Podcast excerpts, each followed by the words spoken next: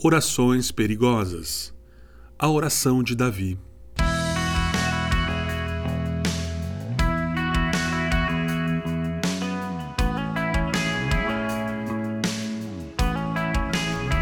Sonda-me, ó Deus, e conhece o meu coração. Prova-me e conhece as minhas inquietações. Vê se em minha conduta algo te ofende e dirige-me pelo caminho eterno. Salmo 139, versículo 23 e versículo 24. Não queremos que Deus se limite a nos mostrar a impureza do nosso coração. Queremos que Deus nos conduza, nos dirija, nos guie a fim de nos tornarmos quem Ele realmente deseja que sejamos. Dirija-nos pelo caminho eterno. Ao orar como Davi, ouça o que Deus tem a te dizer. Primeiro, sonda o meu coração, ó Deus. O Senhor vai revelar a hipocrisia que você traz dentro de si. Sempre apresentamos às pessoas o que queremos que elas vejam. Suas palavras honram a Deus, mas o seu coração pode estar longe dele.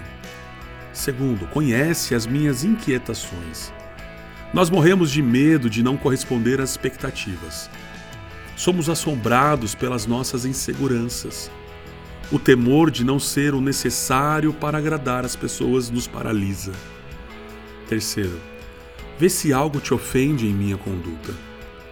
Vezes e mais vezes temos posto a aprovação das pessoas na frente da aprovação divina.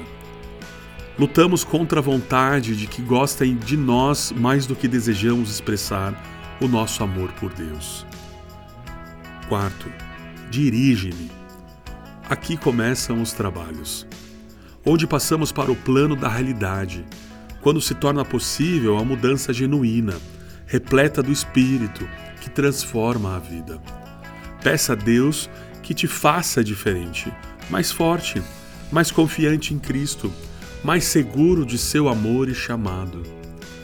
Quando você parar para fazer essa oração de ouvidos atentos, Deus falará com você.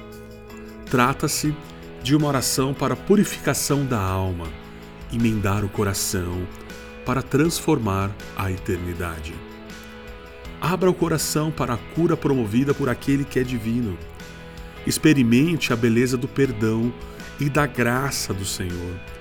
Busque seu amor infalível e incondicional e tenha coragem para fazer essa perigosa oração. Mas não se limite a repeti-la. Reaja ao que ele revelar Avance por cima do seu maior medo e se encha de fé. Acolha sua necessidade mais profunda e permita que ela o leve a depender de Cristo. Você está pronto?